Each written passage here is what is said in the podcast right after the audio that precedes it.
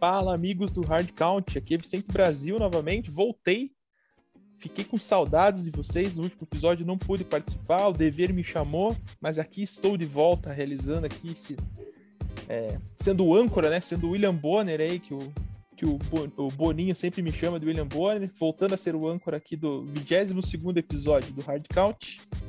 E vou chamar meu amigo que, por incrível que pareça, está com muito calor no Canadá. Deminha, tudo bem por aí, cara? Como é que tá? Parafraseando o Bado, bom dia, boa tarde, boa noite, Brasa, né? Bado, Diego, ouvintes. Cara, tá um calor infernal aqui, cara, que agora estamos no verão, né? E aqui não tem o meio termo, cara. Ou é 8 ou 80, né? Chega no inverno é menos 20, chega no verão é 40 graus. Então, tô aqui assando, mas preparado aí pra gente poder debater um pouquinho agora sobre a, a IFC South, né? Boa. Deminha Pururuca lá roubou a frase do Bado. Quero ver como é que vai ser teu oi aí, Bado.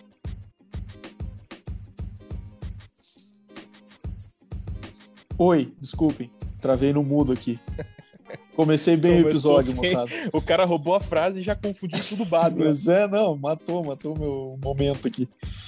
É, então, oi, né? Já que o Deminha roubou meu oi. É, espero que vocês tenham um bom episódio pela frente. Acho que na semana passada nós tivemos a melhor edição do quiz do Brasa da história do Hard Count, de acordo comigo mesmo.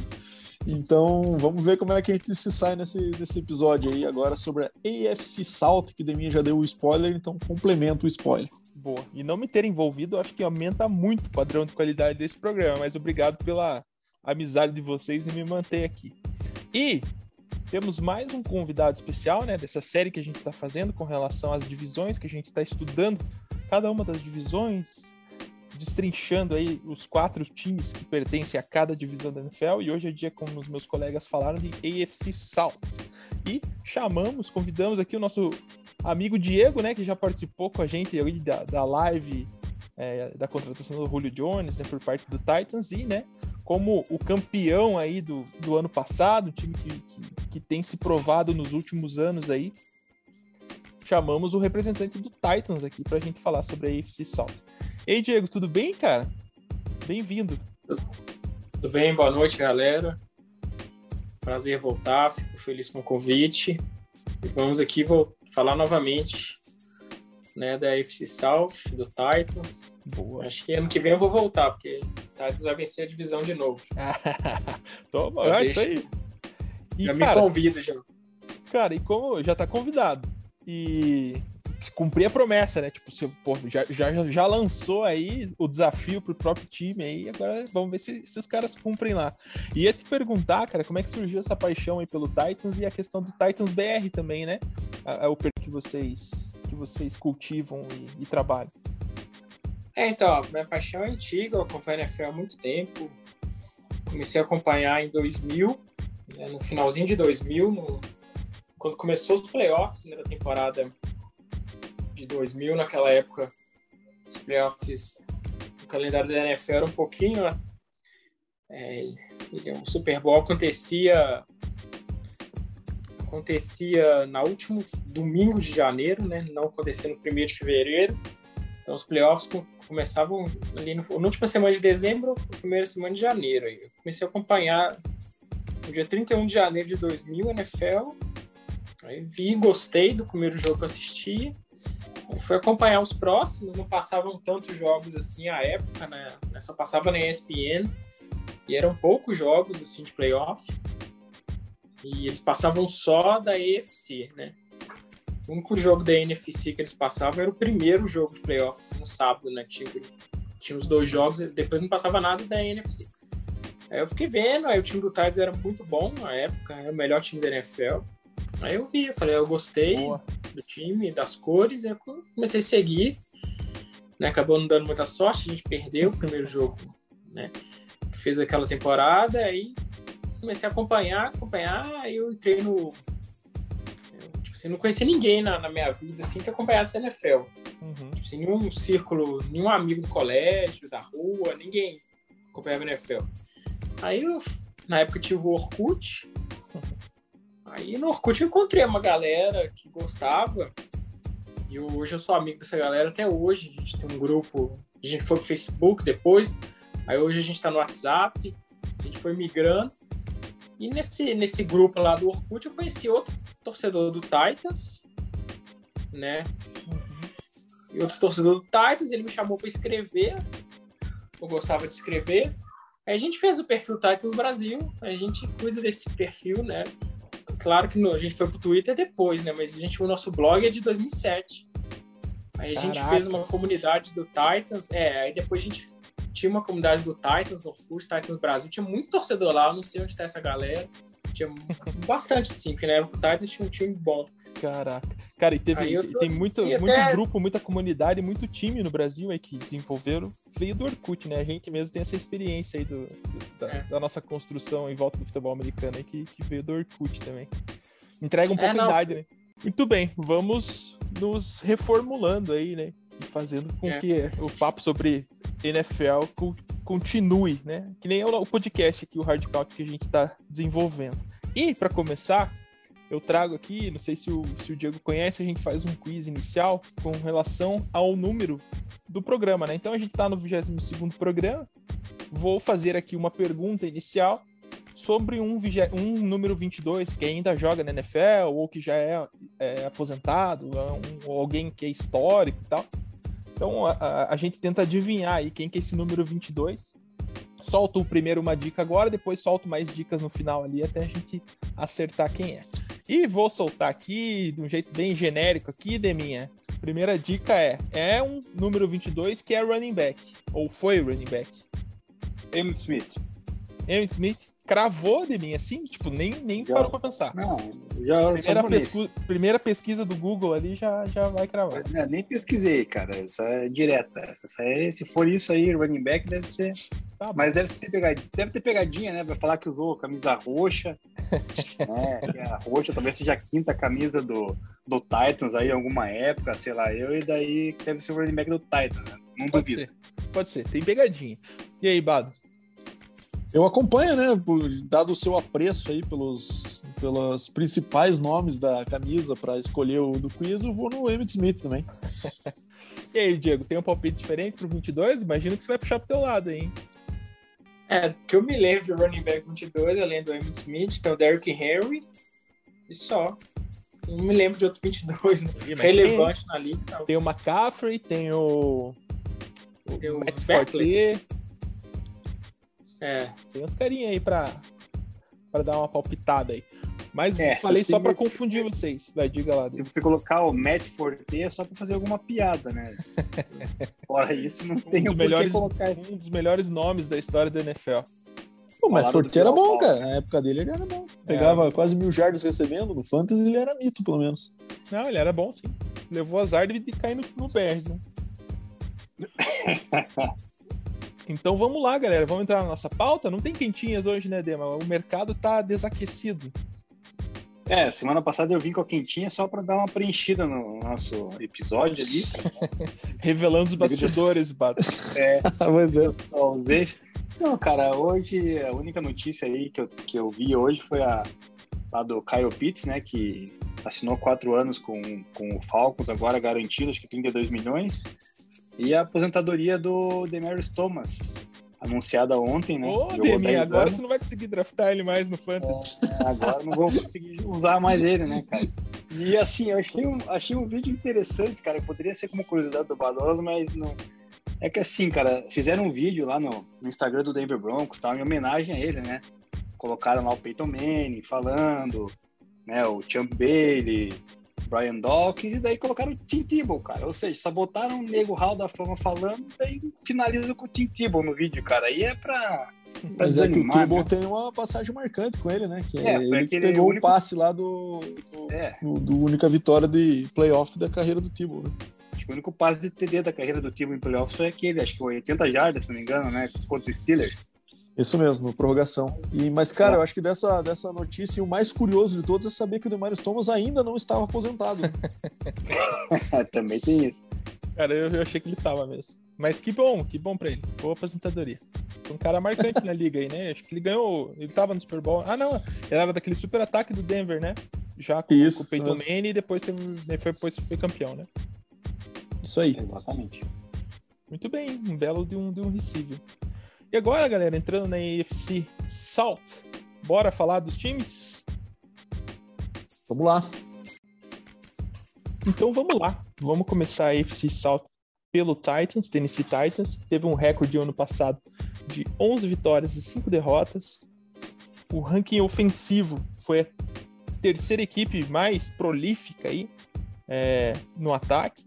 Ranking defensivo foi a 28ª defesa, então ficou um, um, pouco desequilibrado aí, né? Vamos trazer para esse comentário aí por que, que isso aconteceu ano passado. É, tem para esse ano a 13 terceira força de tabela, então tem a 13 terceira tabela mais difícil, ou seja, não é um ano tão fácil assim, né? Embora não seja também dos mais difíceis. E teve adições importantes aí que a gente separou, a do Julio Jones, que até foi alvo aí de uma live que a gente fez. De Nico Autry, Bob, Bud Dupree, o linebacker que veio dos Steelers, Janoris Jenkins, o cornerback, Josh Reynolds, que é um receiver que veio do Rams, né? É isso, né, gente? E perdas, Malcolm Butler, que o Dema acho que, para mim, acho que o Dema vai falar que Malcolm Butler não é perda nenhuma. Kenny Vaccaro, Adam Humphries e a Dory Jackson. Então, tivemos essas perdas aí e o draft em si do Titans foi um, um, draft tímido, assim, né? Não teve, acho que, grandes repercussões, assim, foi bem sereno, assim, as coisas que estão sendo feitas lá, né? Acho que teve a, a pick foi a primeira pick foi o Caleb Farley, né? Que também, também é um cara que ninguém foi contra essa pick ali, né? Acho que era um cara que estava sendo cotado ali para menos aquelas posições e uma necessidade do Titans aí. Diego, como que você tá vendo essas movimentações de off-season aí?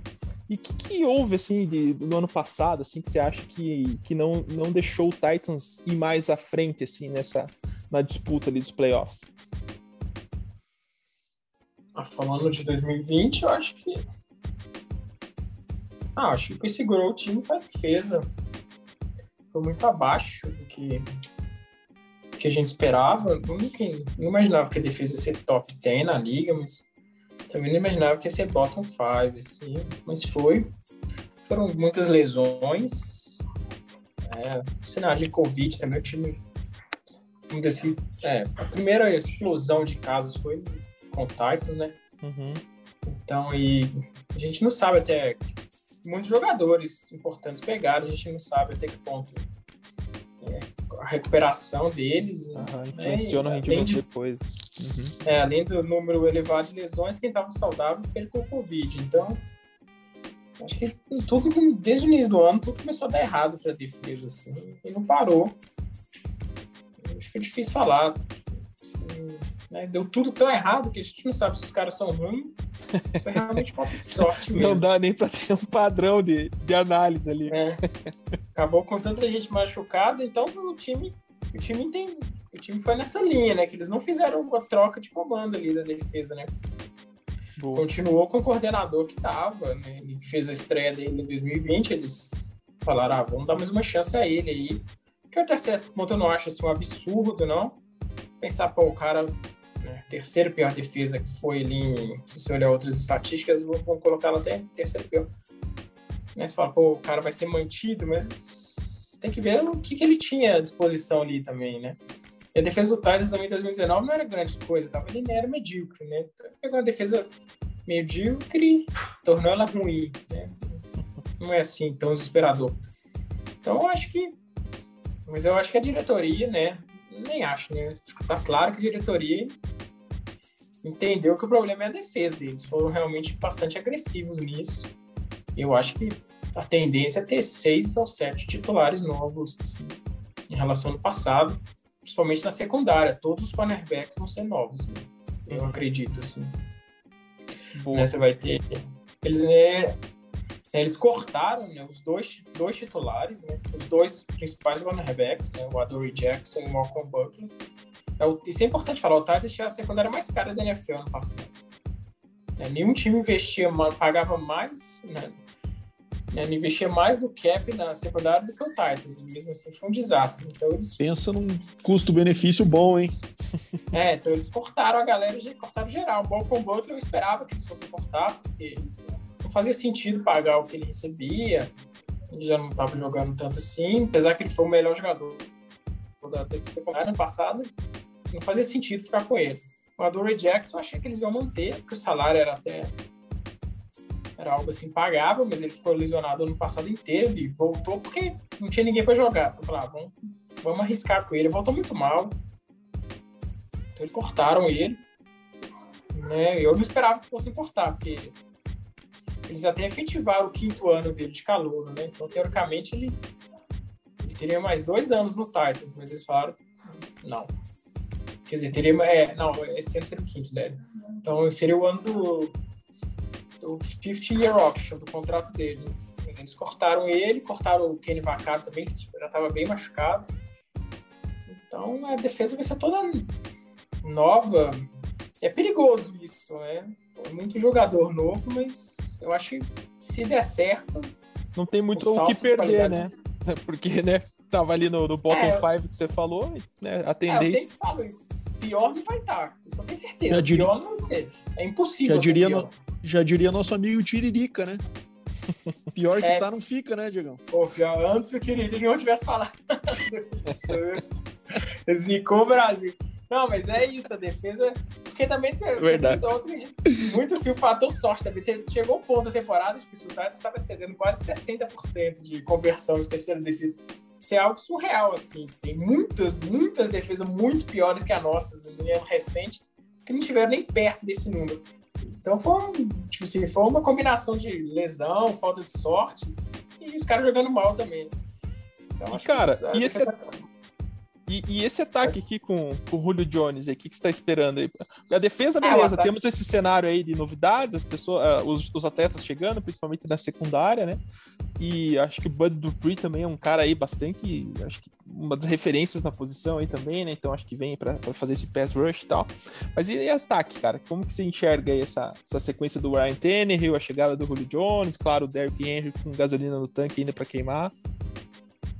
É, o ataque há dois anos top 5 na liga, tem números absurdos e eu esperava uma queda, assim, né? Pra perder alguns jogadores, mas eles vieram e trouxeram o Julio Jones, aí fica, a empolgação volta a ser muito grande.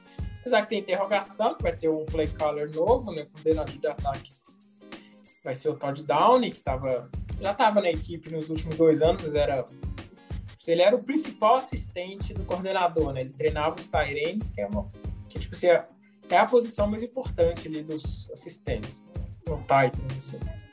Então ele já vem auxiliando o Arthur Jones, o Arthur Smith, né, nos últimos anos, e agora ele vai ser o comandante. É sempre uma incógnita, mas a expectativa é muito alta, porque pô, o ataque é absurdo se você olhar assim, questão de talento, né, nas skill positions. Pô, o Ryan Tannehill é um quarterback muito bom, Derrick Henry, se não for o melhor running back da NFL, é o segundo ou terceiro. O A.J. Brown, se não for o melhor adversário da liga ali, under 25 anos, né? É o segundo ou o terceiro. O Julio Jones, se não for o melhor receiver da NFL nos últimos 10 anos, é o segundo ou terceiro. Se a interrogação fica por Tarend, assim, que realmente não tem ninguém. Tipo, não tem ninguém, né? Tem o Ferguson, que é um cara bom de bola, assim, quebra o galho, mas não tem ninguém que salta os olhos. Mas Boa. tirando isso, o resto do ataque é muito bom. E a linha ofensiva também é bem boa, bem acima da média, assim. Esse ano o Taylor Lewan, que é o left tackle, volta, né? No passado ele jogou muito pouco. É, eu acho que a expectativa do ataque é, é, tentar manter o ritmo ali, de ficar entre os três, cinco melhores da NFL. Eu acho que é possível. Eu acho que, sim, foi incrível essa chegada do Julio Jones. Acho que torcedor tava meio puto com a diretoria, que eles negligenciaram o ataque, mas aí essa aí matou a pau. Né? Essa aí já, já cativou todo mundo. E aí, Bado? Diegão aí tá empolgado com o time? Você acha que é para essa empolgação também? Ah, eu acho, né, cara? Eu acho que eles fizeram bastante reformulação na defesa e o ataque que já era bom, acho que ganha uma peça aí de altíssimo nível, né? Então, obviamente, a atenção fica toda para essa chegada aí do Julio Jones, né? Acho que eleva o nível do ataque aéreo do Titans. Acho que é uma reposição muito mais do que a altura do Corey Davis, que saiu por Jets, né? Acho que é um upgrade bem grande nessa posição. E além disso, trouxe o Josh Reynolds também para ser esse, esse, terceiro receiver ali, para ocupar essa terceira posição e um ataque que promete continuar sendo bastante vertical, né? Tanto o Julio quanto o AJ Brown são caras que também têm bolas longas e E além disso, o Josh Reynolds também no Rams se destacava por isso, né? Era um cara demais da, da, da bola de, de profundidade. Daí perderam o Jack Conklin pro Browns, né? E trouxeram aí um rookie no draft também, né? O Dylan Raduns, de, de North Dakota State, né? Para suprir a ausência dele. É, mas a reformulação necessária realmente era na defesa, né? E gostei das peças que chegam, são sólidas. Acho que o Titans precisava disso mesmo, de quantidade, né? Na defesa. E o Denico Altry é um reforço duplo ali, né? Porque querendo ou não, desfalca o Colts, que, que é o rival de divisão ali, perde 7 sacks e meio do ano passado de, de produção, né? Bud Dupree também, uma, uma esperança aí de, de, voltar a ter um pouco de pass rush, que ano passado também foi um, um grande problema que acaba estourando na secundária, né? A gente teve a contratação do J.D. Von Clown no passado que não deu em nada, né? Então, por contusões e por falta de produção mesmo. Então, e a secundária também reformulada, né? Janor Jenkins, Caleb Farley, acho que é o Titans é bom de ver quando tem front offices que atuam dessa forma. Né? Tem um problema, os caras vão lá e atuam de forma bem ativa e bem drástica, assim, para tentar resolvê-lo, né? Eu acho que isso mantém o Titans ali como favorito da divisão. Acho que se as coisas tivessem se mantido como estavam antes da chegada do, do Julio e dessas movimentações de defesa, acho que quem sabe o Colts teria oportunidade de dar esse passo acima e, e incomodar um pouco mais o Titans na divisão mas eu acho que com essas, com essas chegadas aí, acho que se mantém um passo à frente e eu projetaria um recorde ali de um 12-5 para o Titans nesse ano. É, um, pouco, um pouco melhor do que no ano passado por conta desse jogo adicional ainda, mas eu projetaria um recorde desse, um 12-5 ou um 13-4 aí. Boa. Deminha, teu desafeto mal com o Blutter vazou, cara. O que você achou dessa movimentação aí? Como o Bato falou, né? É, parece, parece que o Titans é sempre um time comedido, mas muito certeiro, assim, né? Ele tá com essas dificuldades na defesa, então você vê fortes indícios, assim, de, de contratações para esse setor, né? Para é, substituir os, os, cornerbacks que não foram tão bem ano passado, que também tinha esse custo-benefício falho e tal. Como que se enxerga esse Titans, assim? Me parece um time que vai ser muito consistente aí através dos anos, já tá sendo nos últimos dois, três anos aí, né? É, na verdade, sim, o Titans ele já vem com uma com essa sequência boa aí, se não me engano, desde 2016, é com recorde sempre positivo, né? Ou seja, ganhando mais jogos do que perdendo, pegando playoffs aí atrás de playoffs, acho que foram três nos últimos anos ali, né? E eu destaco o seguinte, na derrota o ano passado para o Ravens, o, a defesa que foi mal durante o ano inteiro acabou segurando o Lamar Jackson, né? Que também, para mim, não tem surpresa nenhuma, né? Porque é pra parar a corrida ali. O, o Dema acha motivos para falar mal do Lamar Jackson. Não, estamos falando então. Salto ele trouxe o Lamar Jackson. Não, cara, só citando o seguinte, que o Diego, o Diego falou ali que a defesa foi muito mal, né, ano passado e tudo mais. Só que daí no confronto de, de, de playoffs no ano passado que o Titans perdeu contra o Baltimore, cara, se você pegar os números da defesa, a defesa foi bem, citou o Lamar Jackson, né, não deixou passar para TD, conseguiu, né, de certa forma controlar o jogo e segurar ali a, o Ravens. E o ataque, que era o terceiro melhor da liga, daí decepcionou, porque eu, eu tenho aqui os números, o, Derrick Henry correu 40 jardas, cara, em 18 tentativas na, no jogo de playoff, e o Tannehill passou só 165 jardas e um TD né, em uma interceptação. Então, assim, nesse jogo decisivo acabou que a defesa acabou se sobressaindo, né? Mas nesse ano agora, cara, com né, essa dispensa ali do. Dispensa, não sei se foi dispensa ou troca do Malcolm Butler lá, isso aí é um reforço, na verdade, para o Titans, né, Carol? A gente falou bastante do Caleb Farley ali durante a, a época do, do draft, que era possivelmente o, o melhor cornerback disponível no board, cara, o Titans acertou, cara, entendeu? Ele vai suprir com toda certeza a saída do Malcolm Butler, né? É, também teve as aquisições ali do, do Julio Jones para melhorar o ataque ainda mais, dar uma desafogada no Derrick Henry, é, que corre 20, 25 corridas por jogo. Então, assim, o Titans, ele, a gente até projetou ele na nosso ranking, lá no primeiro Power Rank, como o sétimo time, né? Então, ele é o terceiro ou, ou o quarto na, na IFC atrás do Chiefs, do Browns e, se não me engano, do do Ravens, acho, Bado, não me lembro. Do Bills. Bills. Então, assim, Bills. então, assim, cara, é o time que vai brigar ali pelo título, não tem a menor dúvida, né? Com todos os reforços, né? Que nem o Bado mencionou, foram. foram é, a, o front office foi correr atrás da onde estava ruim para melhorar, né?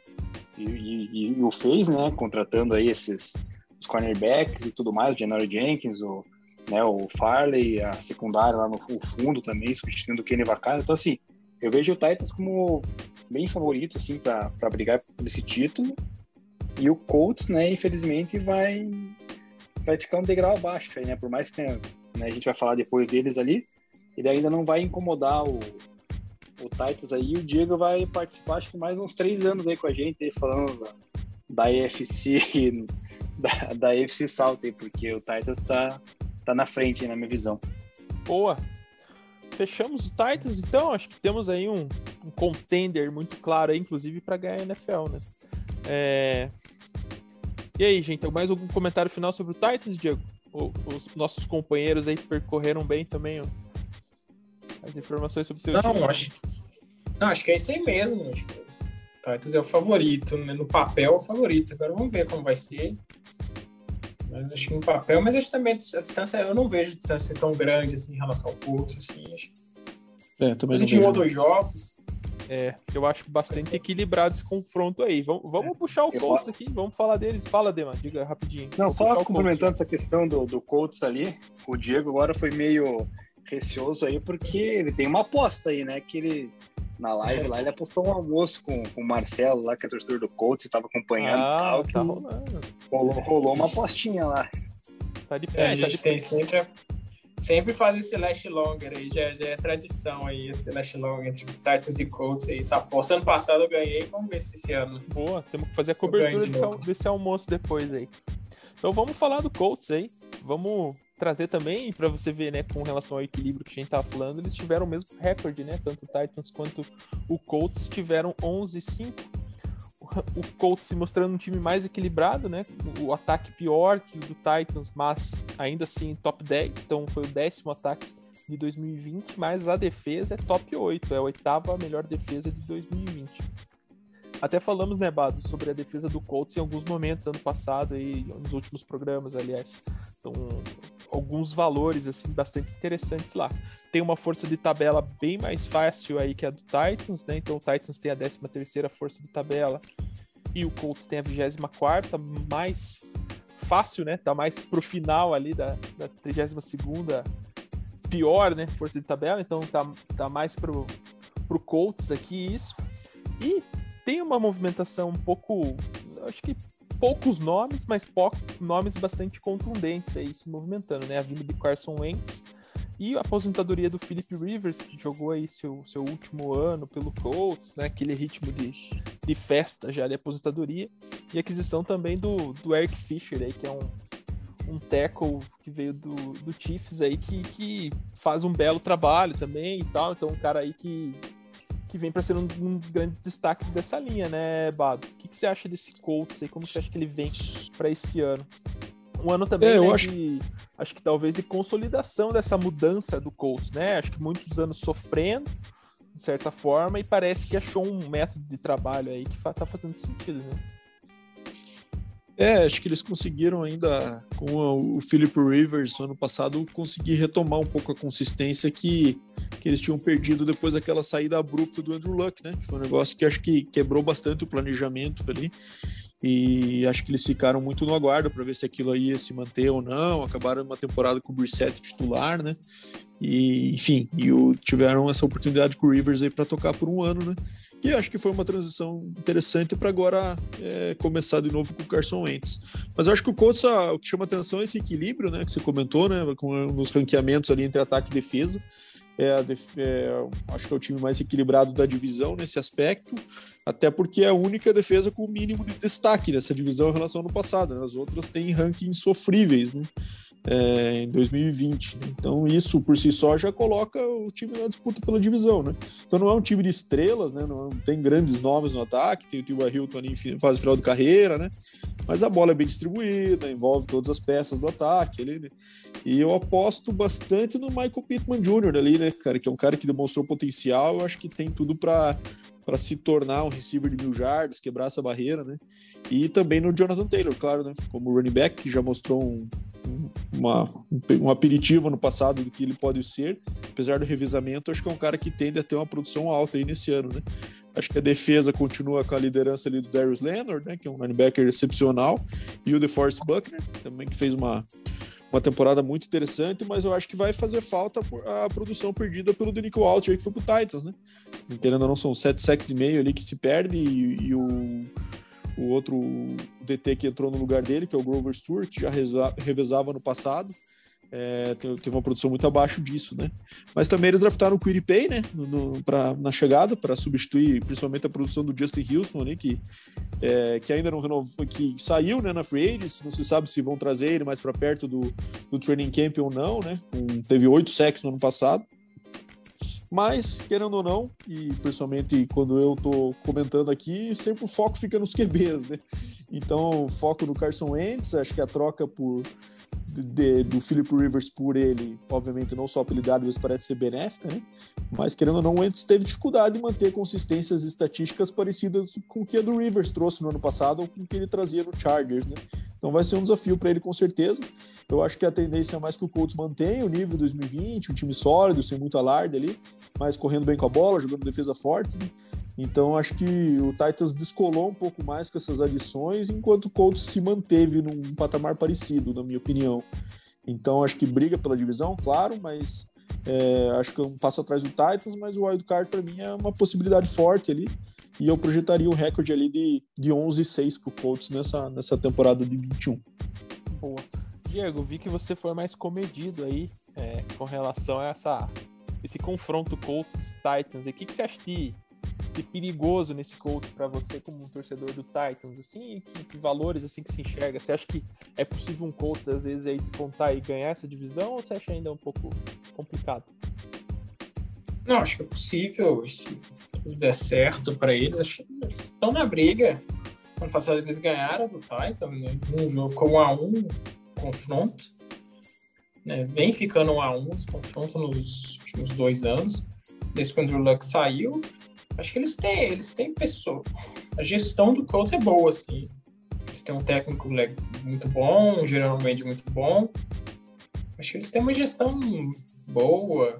Acho difícil você ver o Colts, assim, pelo que eles fazem, ter um recorde muito ruim, assim. Vocês têm que dar muito azar, assim. Os quarterback machucar. É, complica, né? Mas, mesmo assim, acho que eles vão estar sempre na briga. A defesa realmente é muito boa, mas Tipo assim, ah, não me assusta tanto assim defesa hoje em dia na NFL.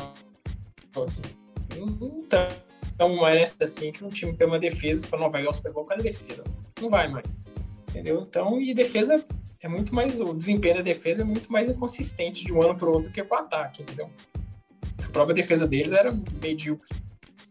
Em 2019 foi medíocre, ano passado foi muito boa. Então, é possível que volte a ser medíocre. O que assusta é o, se o ataque encaixar, assim. Eu eu vejo. Eu não acho que vai encaixar, mas eu acho que é possível. Entendeu? Assim. O técnico é bom, a linha ofensiva é boa, alguns jogadores interessantes, assim, skill positions. Vai que eles conseguem fazer, eu imagino assim, improvável que é o Carson voltar a jogar bem. Ele foi realmente muito, muito mal no passado. Tipo, eu não, nunca achei ele grande coisa, assim. Quando ele foi bem, chegou aí, ele foi bem um ano na vida dele, assim, né? E o time do Wiggs era muito bom. Ele foi tão bem, ele foi bem assim como o Nick Foles foi. Depois que Nick Foles, depois daquele ano, o Nick Foles nunca foi nem ruim. Ele foi terrível. Né? Ele não voltou nem a ser ruim. Ele é terrível. No passado o Titans jogou com o Bears, pelo amor de Deus. A defesa do Titans parecia a defesa do Bears 85. Né? Porque, tão ruim que estava o Nick Foles. Então, mas a, o Colts confia no técnico deles, confia no Carson Wentz, eles acham que eles vão conseguir fazer ele voltar a jogar bem. A incógnita é essa. Agora, se encaixar, eu acho que é perigoso. Eu acho realmente eles estão a um quarterback que tem um ataque muito bom. Assim. Apesar que eu não gosto tanto assim, de alguns adversários, mas o, esquema é bom, o esquema ajuda. Então, acho que eles estão um quarterback. Eles têm um, um ataque ali perto do, do top 10 da liga, aí fica complicado de jogar contra eles. Eu acho que, que aí fica bem pareia a disputa. Então, meu medo é isso, é encaixar o ataque. Mas se não encaixar o ataque, não adianta. Azar. Defesa hoje em dia na NFL, infelizmente, não tem como. O Washington, ano passado, tinha a melhor defesa da liga. O ataque era um lixo. Ele jogou um jogo de playoff, entendeu? Só venceu a divisão porque a divisão era um lixo. Felizmente, hoje em dia, você precisa marcar pontos. Hoje, se você não marcar quase que 30 pontos por jogo, você não ganha. Né? Então acho que o problema do Colts é esse, ataque. Eles, quando eles não arrumaram o ataque, eles não me assustam tanto assim. Muito bem. Teminha, e essa, se concorda com o Diego, é a questão do, do Carson Wentz, que teve né, seu ano especial, o ano lá que, que o Eagles fez chover e dele acabou machucando, não jogou o Super Bowl, né? Não jogou os últimos jogos ali, o Foles assumiu. A gente comentou algumas vezes aqui, né, que, que o Carson Wentz ele, ele vai voltar a se encontrar ali com a comissão técnica, né? O técnico que fez ele jogar tão bem aquele ano e tal. Você vê algum futuro para essa nova conexão ainda, esse reencontro do Colts e como que se enxerga também essa formação desse time aí para esse ano?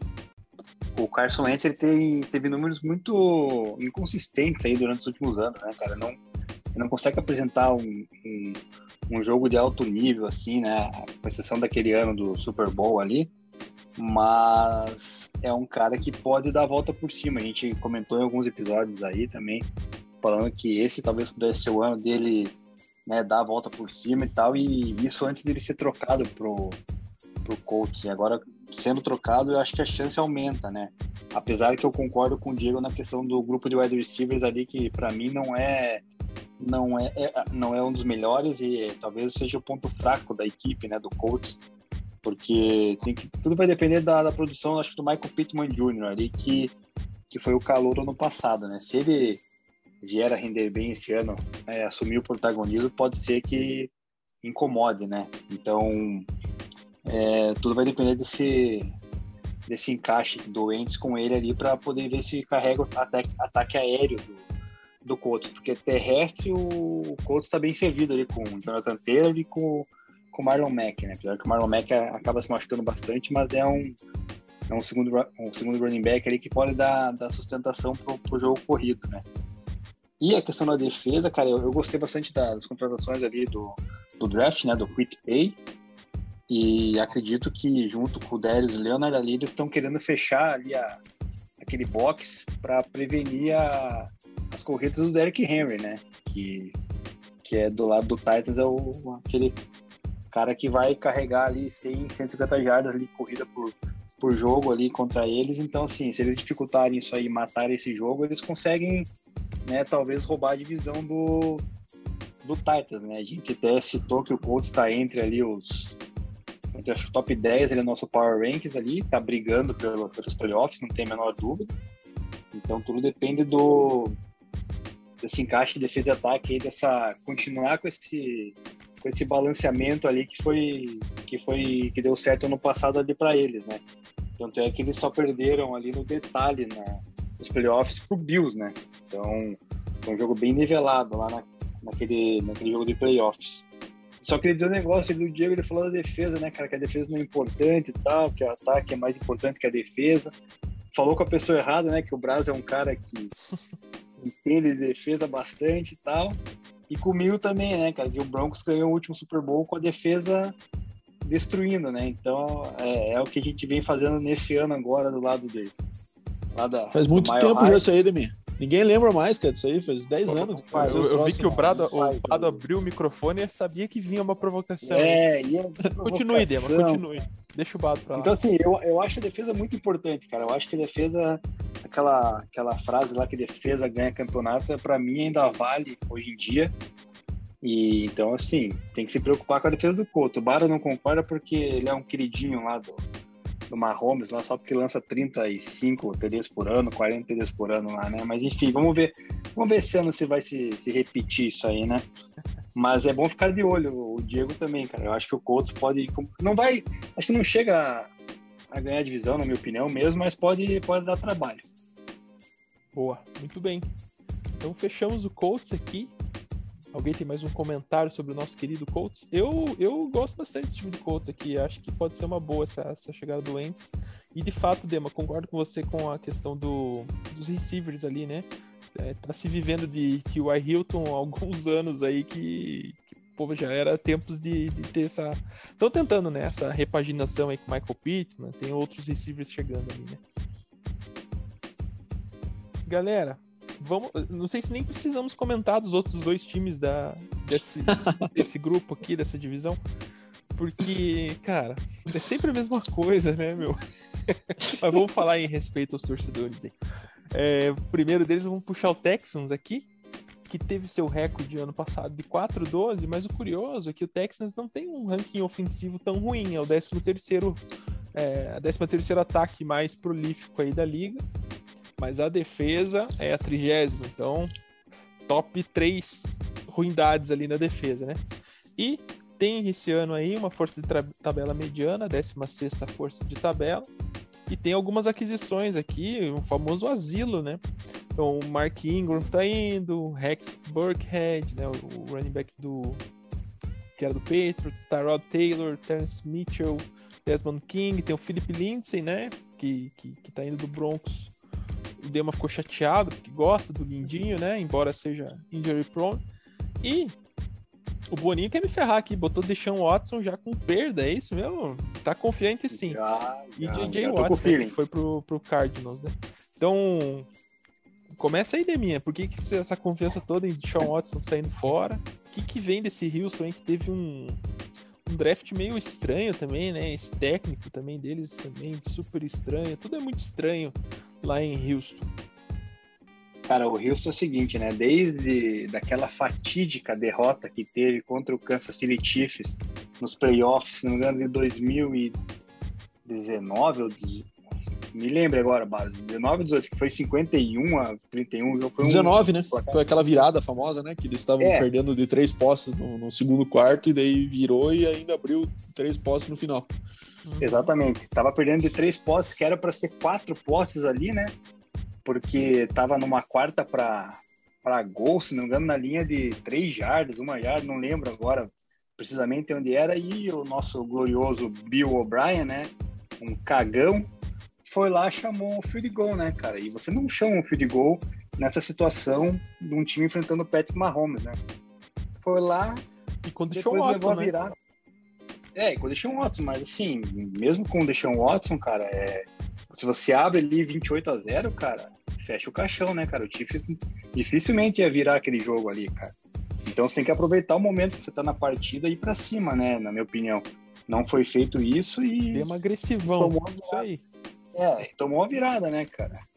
E. Cara, eu tava olhando um ponto aqui, Dema, que também. Ó, o Bill O'Brien também é responsável por esse futuro todo que o Texans tem, né? Esse ano, por exemplo, não tinha não teve picks ali, né? Em primeira, segunda escolha, foi pegar só no terceiro round aqui, teve toda aquela troca do Tâncio também, né? Acho que tudo isso impacta dentro dessa gestão que foi feita, né? Sim, daí perdeu o ano passado já o DeAndre Hopkins, né? Que top 3 aí, o receiver da liga. É, foi desmanchando o time, cara. Daí esse ano culminou aí com o Deshaun Watson falando que não queria mais jogar pelo Texas, pedindo a troca.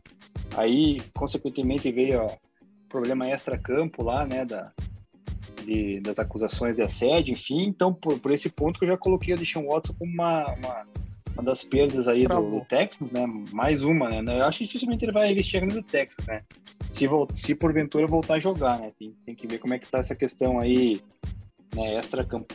Mas assim, e os reforços, você olha ali, cara, Philip Lindsay, Mark Ingram, Rex Burkhead, já tem o David Johnson, ou seja, esse time só vai correr, né? Não vai fazer mais nada, não vai passar a bola, porque pegou um QB também. Devagar, que... né, Dema? Esses caras aí, né? Vai, vai, vai correr a 10 por hora ali, vai né? Trotar. Cara? Então, vai.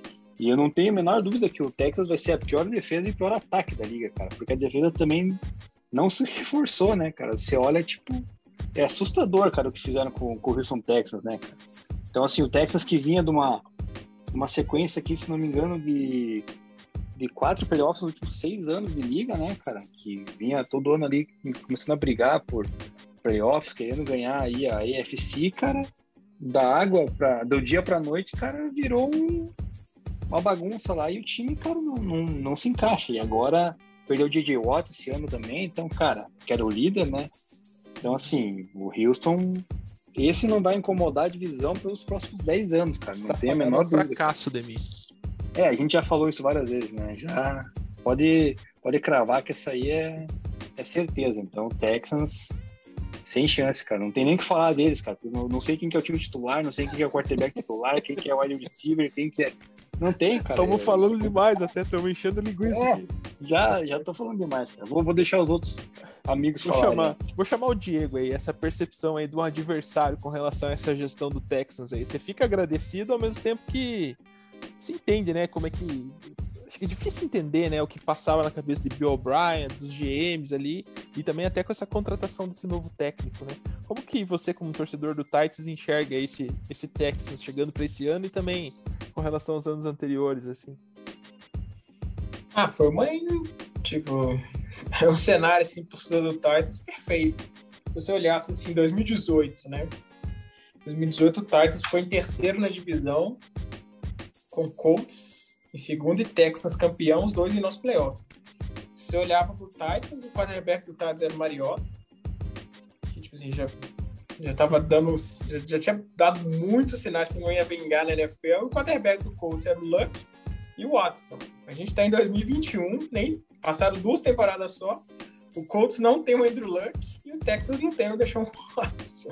E agora tem o Lawrence no Jags, que inverteu completamente. Cara, eu acompanho a NFL, eu falei, há 21 anos, eu nunca vi nada nem perto do que tá acontecendo com o Texas. Tipo assim, algo assim, é gestão de futebol brasileiro lá, cara. Não consigo encontrar pa- paralelo, assim, algo surreal. Os caras contrataram, vocês leram os nomes, vocês leram um terço das contratações deles. Tem mais 30 jogadores que eles contrataram aí, vocês não leram o nome. A gente deu uma peneirada que. A gente deu uma peneirada É, nesses nomes. Não, ninguém sabe quem que são esses caras. Ninguém. Eles, tipo assim, pegaram a listinha dos times. Quem que vocês estão cortando aqui? Ah, esse aqui. Pegaram. E o draft deles horroroso, não tinha pique nas duas primeiras rodadas. Aí na terceira rodada, o primeiro pique deles, eles sobem, quer dizer, gasta mais pique, pega um quarterback. Assim, quarterback na NFL, cara, se não é na primeira rodada, pronto. Você não vai achar talento depois disso, não. É muito difícil. Tipo, assim, sabe, os caras estão vivendo em outro mundo. Ah, sei lá, se eles ganharem um ou dois jogos, eu achei um milagre. Estão jogando para não tomar 0-17. Esse é o primeiro time 0-17. Eles estão completamente assim. Sei lá, eles, pra mim, eles tinham que abraçar o tanque, cara. Tipo, eu acho que já estão abraçando. Não sei se eles estão abraçando. Eu realmente acho que eles estão tentando competir. Eles estão tentando competir da forma mais tosca da, da história da NFL. Acho que eles tinham que abraçar o tanque, igual o Miami Dolphins fez. Quer dizer, o Dolphins, em 2019, todo mundo falava, vai ganhar um jogo no máximo. Ganhou cinco, eu acho. Assim, porque contratar um técnico bom, sabe?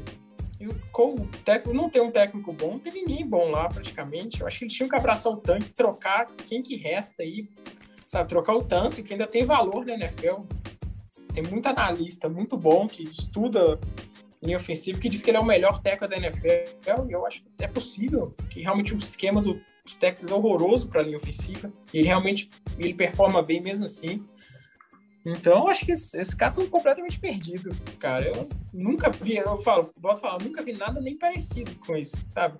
Os caras botaram um pastor lá para tomar conta do time, o cara brigou com todo mundo, sabe? Brigou com o DeAndre Hopkins, deixou o Watson, eles não têm culpa, né? Isso aí é realmente eles deram azar, né? Os caras contrataram um predador sexual. Esse cara aí, eu nem sei se ele. Eu acho que ele volta a jogar na NFL, porque a NFL é aquilo, né, bro? Se você é bom, você tá aceito na liga, independentemente do que você faz fora do campo. Entendeu? A NFL já aceitou assassino aí, brother. O Ray Lewis matou duas pessoas e a NFL volta pra cá. Não tem problema, não. Entendeu? O negócio é. É, deixou o Watson vai voltar, mas ele não vai jogar nos Texans. Boa. Vai jogar no, nos Broncos ou no Eagles, eu acho. Sei essa, lá. Essa é a esperança do, do Deminha, hein? Essa é a esperança do Deminha. Bado, tem jeito esse Texans aí, cara? Cara, eu acho que o que o Bill O'Brien fez com o Texas devia ser digno de cadeia, né, cara? Se livrou dos talentos principais aí do Hop, é, destruiu a projeção de draft da franquia por anos, né? É, tudo em nome de umas temporadas aí fracassadas, né? Desperdício de carreira como o DJ Watts, o final da carreira dele ali no Texas, né? É, e o auge de carreiras como do, do, do Sean Watson e do DeAndre Hopkins, né? Que podem ter sido desperdiçados aí por esse cara. É, então, acho que mesmo com a saída dele, acho que o Texas está bem posicionado aí para continuar escolhendo no top 5 por algumas temporadas. Não sei se as 10 que o Deminha comentou aí, mas é, pelas próximas três aí, pelo menos, eu acho que é meio garantido, sabe? É, também concordo com o Diego ali, não, lembro de uma, A gente teve aqueles times horríveis do Detroit, por exemplo, 0-16, do Browns também. Mas, cara, um, o time ter talento e perder tudo assim em tão pouco tempo, cara, eu, é difícil da gente lembrar outro caso assim, né? É, e daí a escolha do, do head coach a gente já falou também nos episódios anteriores o quão péssima foi, sem critério, incompreensível, né?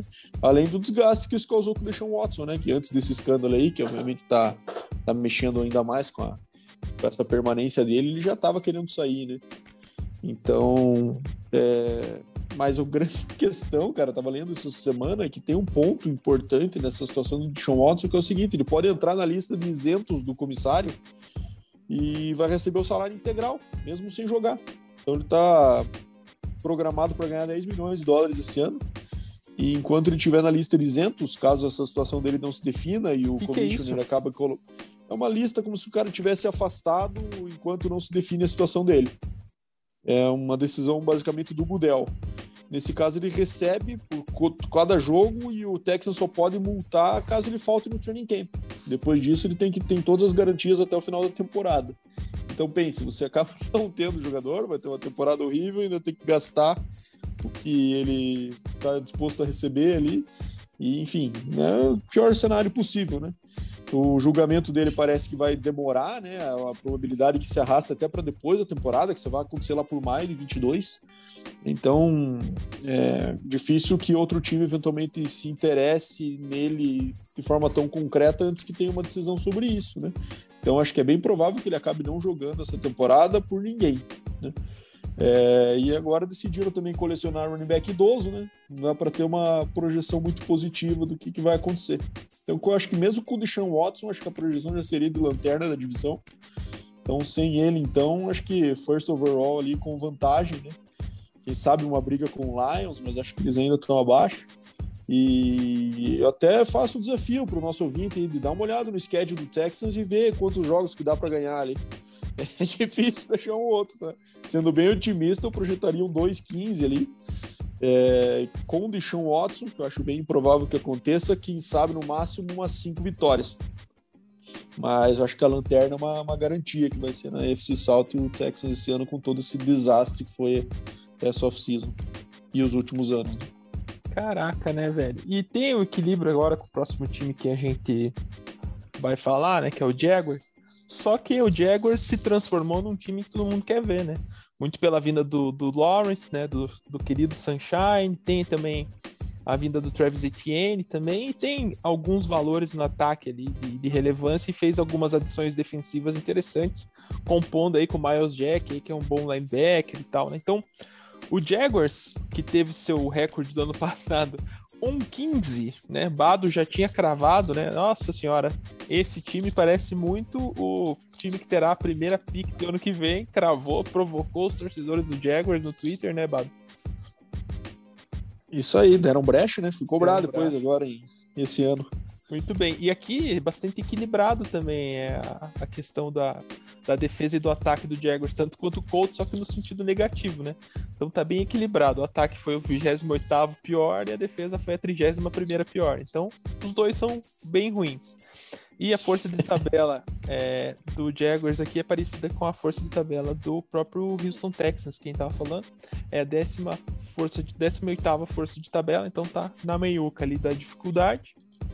E, como eu falei aqui, tivemos a edição né, do Trevor Lawrence, do Travis Etienne.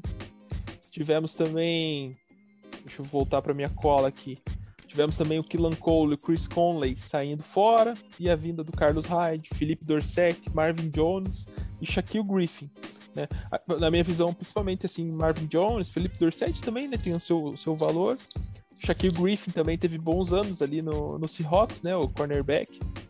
Então, é, acho, que, acho que se transformou aí. Se, acho que é, tem essa questão do Tibble também, né? Que acaba gerando é, especulações, né? A, a, imprensa ficando em cima do, do, time. Então, o time em si acaba gerando um grande buzz em volta e uma curiosidade de ver o que, que vai ser dessa franquia aí, vendo esse quarterback aí, que é um prospecto que, acho que desde o Andrew Luck, né? Que não é tão um cara tão pronto assim, tão ovacionado, né?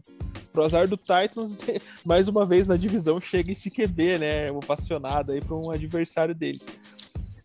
Diego, como que se enxerga esse, esse Jaguars aí se desenhando é, com, o Urban Meyer e, e, e todo esse, esse, esse buzz que tá em volta do time aí? Você acha que vai dar uma, uma liga já logo de cara ou vai demorar uns aninhos aí? Ah, é, é raríssimo, né, dar liga assim de cara, né? O time venceu um jogo ano passado. Difícil dar liga assim. Acho que eles vão melhorar, com certeza. Mas acho que ainda não assusta assim para divisão, para nada. Acho que eles vão brigar por um recorde ali de 5, 6 vitórias no máximo. Né, mas já já é um já não me assusta não, pra ser bem sincero. Eu não gosto muito do Urban. Realmente, eu não entendo o Jaguars também. Assim. Realmente, ir atrás do Urban sei lá, pra mim ele tinha um cargo assim, de head coach mais mais importante, mais dos que estavam vagos, assim, talvez o mais desejável, né? Eles foram atrás do Urban Meyer, um cara cheio de polêmica, né, né, na carreira dele, assim, não é polêmicazinha, é polêmica mesmo, treta pesada, né, tipo, o time dele na Flórida era um absurdo, era, só tinha... Era o Timo na frente, né? Escondendo e atrás dele só bandidagem. É, e quando ele foi pro High State, a mesma coisa, tipo, o assistente dele batia na mulher, ele não demitiu o cara. Quer dizer, ele, ele foi demitido do High State, né? Quer dizer, ele não foi demitido, ele saiu para limpar a imagem da universidade. Ele comandava ali um programa top 5 né, no college. E ele já chegou na NFL também cheio de polêmica, quer dizer, ele contratou um preparador físico que era racista, aí demitiu o cara. Agora o treino do Tebow, quer dizer, pô, que, que você vai atrás do Tebow, sabe? Ah, sei lá. Pra botar, as, pra botar a quantidade atrás do Tebow de novo, talvez. É, não, não, podemos negar que ele é bom de escolher emprego, né? Ele só vai no tiro certo também, né? Foi pra boa. Flórida quando tinha o Tebow, depois é. no Ohio State também, que foi aquele time foi campeão, agora o Jaguars com a First Overall com o Trevor Lawrence, então o cara também só vai na boa.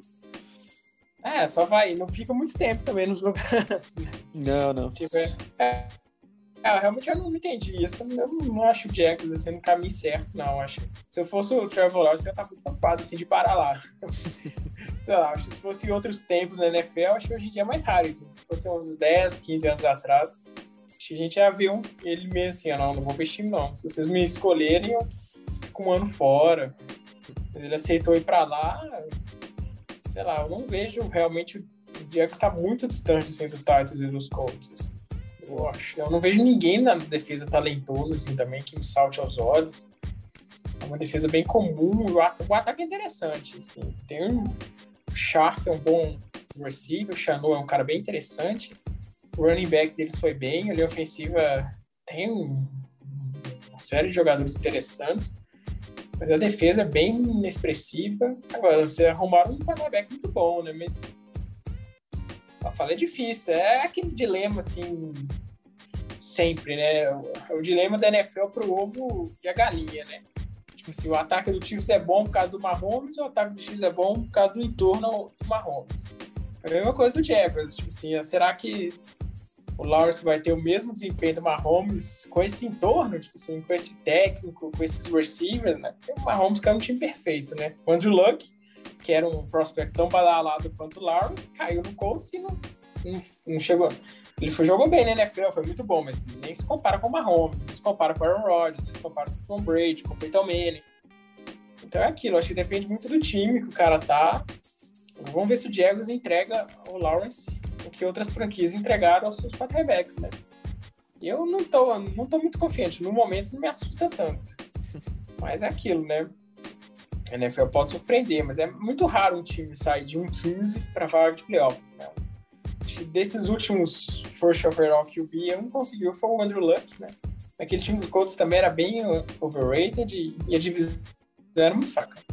É um cenário bem diferente agora, né? Uhum. O time do Titans e Colts são bem estão ali acima da média. Acho que vai ser difícil pro Diego sonhar com o playoff. Acho que eles vão sonhar com 5, 6 vitórias. Acho que para eles já vai ser título. Se é vitória para esse primeiro ano aí, né? Bado. É. Tá Bado, eu sei que você tá um pouquinho mais empolgado que o Diego aí com relação a esse Jaguars aí, não tá não? Eu, assim, eu concordo contra o que o Diego disse aí sobre o Urban Meyer. No passado dele condena, né, na questão de postura e como ele comandava, mas eu acho que sistem, sistematicamente ele é uma boa contratação, assim, sabe? Eu, eu particularmente sempre gostei muito dos ataques deles na, na né? No college. Então, lógico que é uma adaptação difícil para a NFL, mas eu acho que o jogo da NFL tem cada vez ficado mais semelhante com o que se pratica no college. Então, assim, acho que também ele está trazendo coordenadores, está trazendo técnicos com experiência na NFL que pode ajudá-lo a fazer essa adaptação de forma mais suave. Então, eu não sei se o Trevor Lawrence está tão preocupado assim quanto a entrar no time com ele, já que o foco vai ser desenvolvê-lo, né? O foco vai ser fazer com que ele renda dentro do sistema mais prolífico possível. Então, mas eu acho que é uma temporada do início de reconstrução para o Jaguars, né? Eu acho que as principais peças para essa reconstrução já estão lá, né? Quando a gente fala principalmente Trevor Lawrence e Travis Etienne ofensivamente, né? É, o Trevor Lawrence carrega toda a esperança da torcida aí, acho que está preparado para lidar com isso. É, mas eu acho também que uma temporada de 17 jogos para ele, com um volume bom de jardas e TDs e os esperados erros de um calor já, já é bastante encorajador para esse ano para Jacksonville. Acho que não sonha em playoffs, acho que é, é, o Etienne também adiciona um elemento que, que o Urban Meyer valoriza muito, que é a velocidade né, no ataque. Acho que o James Robinson vai brigar ali pra, pra, por essa posição, né? Um cara que já batalha por sendo undrafted há muito tempo mas imagino que deve perder a posição naturalmente aí pela versatilidade e potencial de big, big play que o, que o Etienne traz para a mesa, né? A defesa não segue sem mudanças impactantes na questão de chegadas e saídas. O Brasa comentou aí do Shaquille Griffin, mas também não, não é um reforço assim de, de brilhar os olhos, né? um cara consistente.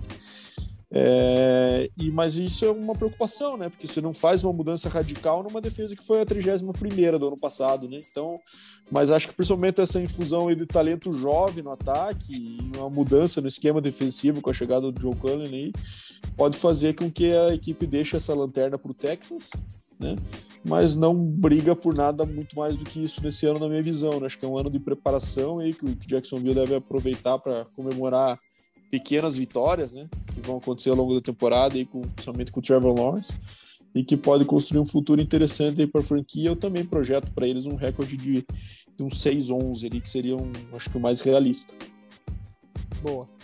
Deminha, você como que se enxerga essa transição do Jaguars aí para um acho que para algo mais até mais positivo, mais animado, né, com relação a essa franquia também que é um pouco um pouco travada na NFL, né? Desde que ela existe, assim, acho que não pegou tanto na cidade. Acho que também é, outras coisas que a gente trouxe nesses episódios, a vida do, do, do técnico, a vida do Tibo, justamente para dar esse calor na Flórida também, com relação à franquia, né? Como que você enxerga? E, e, o Sunshine, você bota fé nele? Você que é um crítico ferrenho de quarterbacks aí? Cara, ele. Todo mundo apontou ele como sendo o melhor prospect desde a época de Andrew Luck, de John Elway, então a gente acredita muito nisso, né? Ele foi campeão no primeiro ano lá no college, né? Por Clemson, então assim, é, é um cara que tem um potencial altíssimo. Junto com ele vai vir aí o Travis Etienne, né? Que já se conhece, então é o, facilita, né? Na questão ali de, do ocorrido, pelo menos entre eles. E ainda por cima tem a, o James Robinson, que fez uma temporada espetacular ano passado e mais uma experiência do Carlos Hyde, né? Apesar que o Carlos Hyde se machuca bastante. Então, assim, a questão do, do jogo corrido ali tá bem consolidado ali com para ajudar o Etienne, né? É o, o, o Lawrence esse ano. E trouxeram, né, por outro lado, peças aéreas ali, o Dorset e o Marvin Jones para complementar o DJ Chark e o Lavisca Chenot, né? Então, assim, ofensivamente, o time do, do Jacksonville acredito que vai incomodar um pouco, né?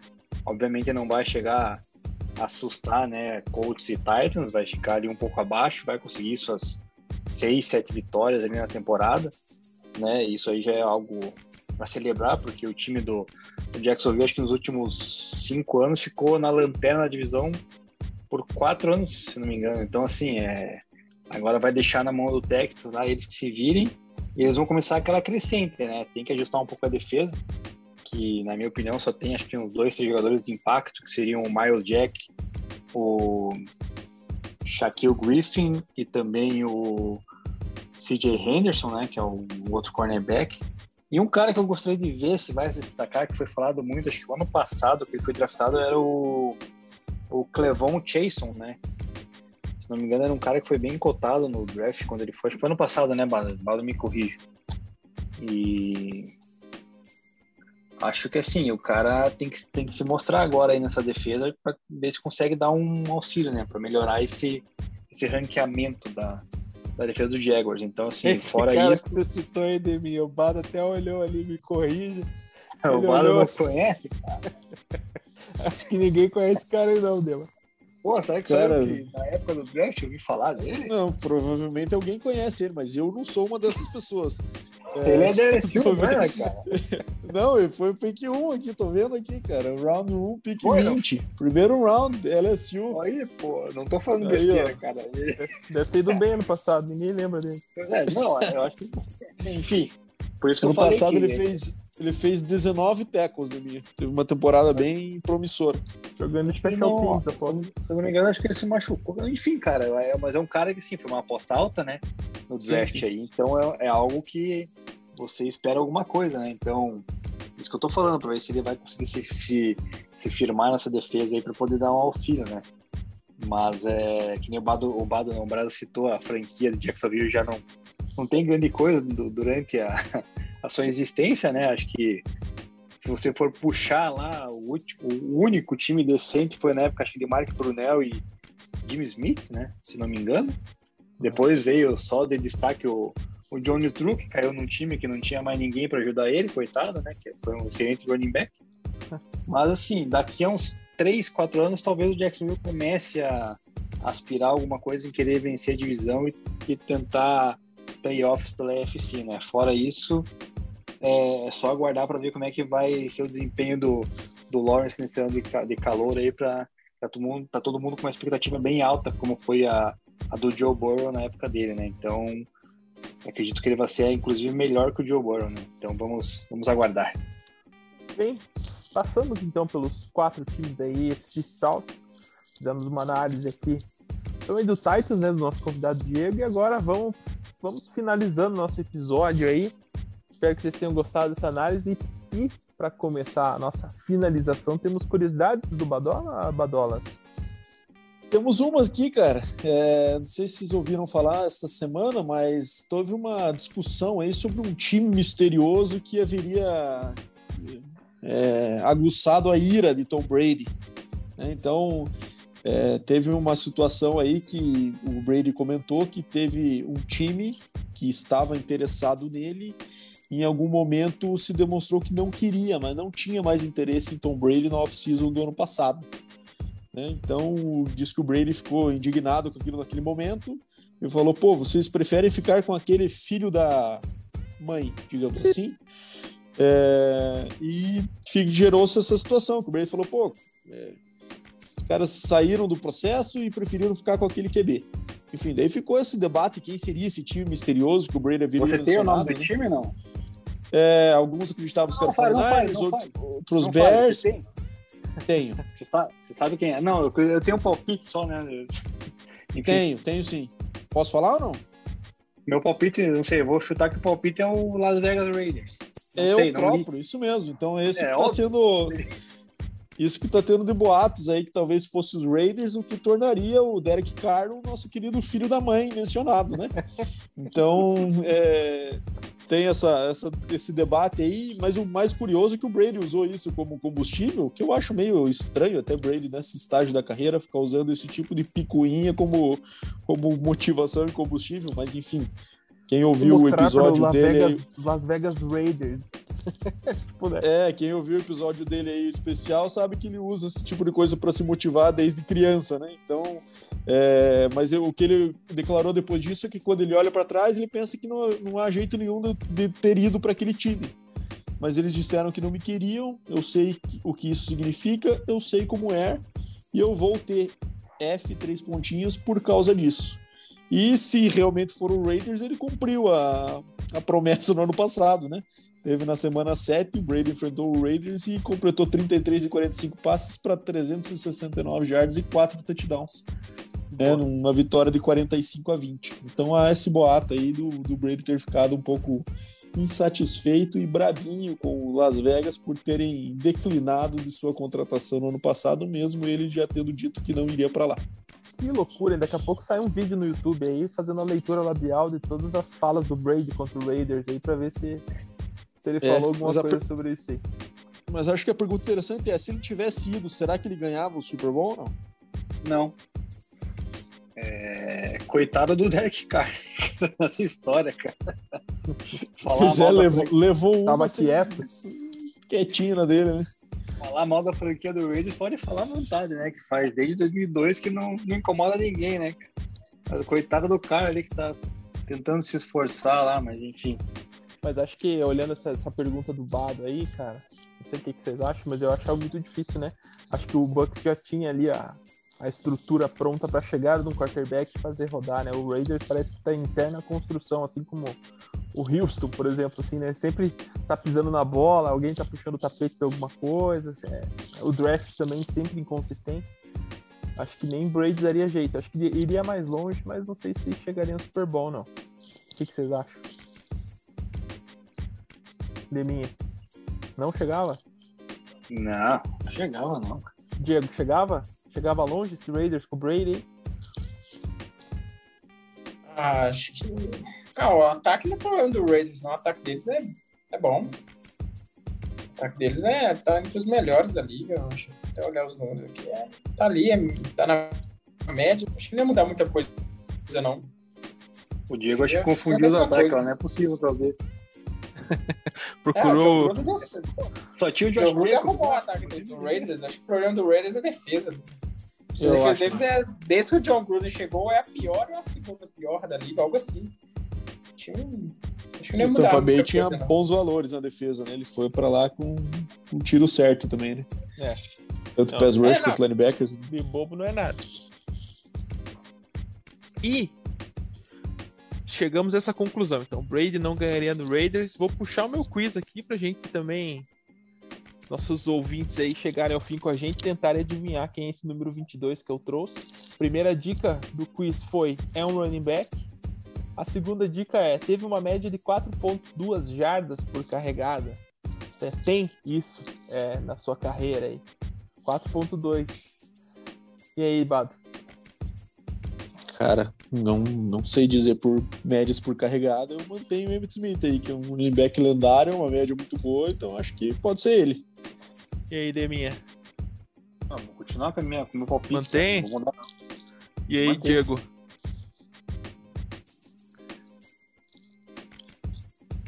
Diego mantém o palpite também? Como é que. 4.2 média por carregada aí, esse running back. Eu acho que é Emmitt Smith também. Acho que é, é ele. Pô, mataram. Hoje foi muito fácil, né? Eu tô com esse negócio de trazer os caras lendários aqui. Não vou nem dar a terceira dica. E é o Emmitt Smith mesmo. Eu até coloquei aqui a questão das jardas carregadas, cara, porque o Emmitt Smith tem 4.2, né, de média, e o Derek Henry tem 5, cara. Eu tava olhando aí, não sei nem se eu, se eu tava vendo certo a média do Caraca. Henry, que é um absurdo, cara. Então trouxe até para a gente comparar isso e citar, né? Mas claro que Emmitt Smith é tido como um dos melhores da história, principalmente em números, né? Não necessariamente ali, acho que com relação à técnica, assim, muito se discute, né? Tem, temos Tomlinson, temos... É, Bom debate. É, temos o... Cara... Walter Payton, Barry Sanders, Barry Jim Sanders, Brown. É, Jim Brown.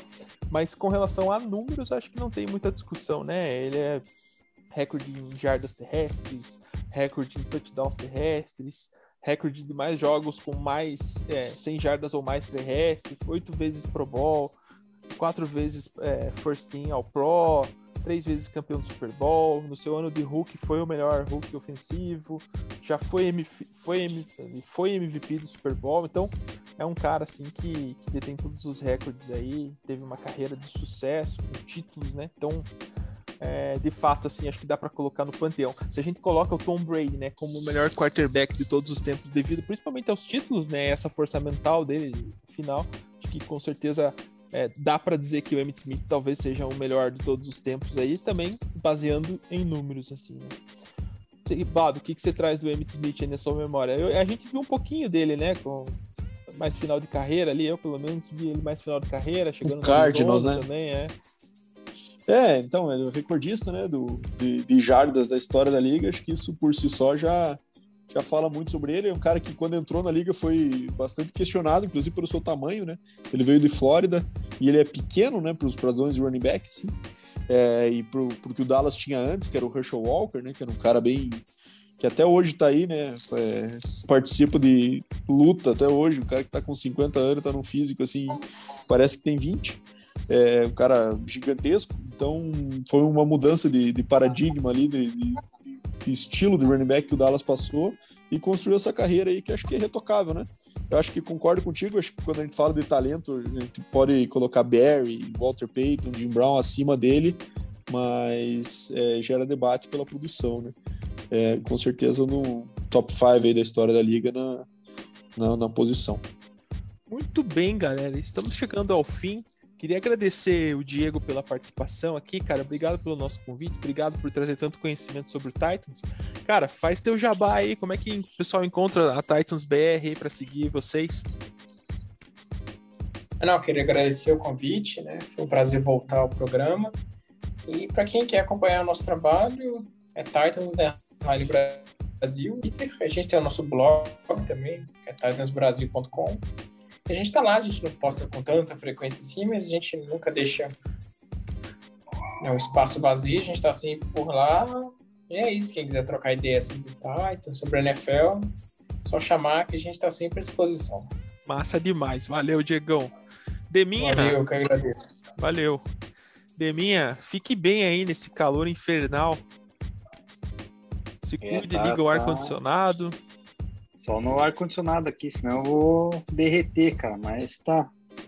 Melhor assim, né, cara, do que aqueles menos 20 ali que você não pode fazer nada. Né? Não pode nem sair de casa que você, você já não consegue nem se mexer. Mas bom dia, boa tarde e boa noite novamente. Roubou de novo. Até a próxima. boa. Bado, e você se cubra aí, né? Tá frio em Curitiba. É, então uns com 30, outros com menos um aqui, né? Então faz o que pode aqui. Frio do Janho aqui em Curitiba, como diz a história, mas estamos bem. E obrigado aí, o Diego, mais uma vez por, pela presença. Acho que foi um episódio bem legal e espero que a galera curta e comente aí nas nossas redes o que, que vocês acharam e tal. E, e, e vamos, vamos continuando o nosso debate ali além do episódio também. Boa, isso aí, galera. Então, no próximo episódio também vamos continuar a nossa saga das divisões da NFL aí, analisando os times. E é isso aí, obrigado pela tua companhia.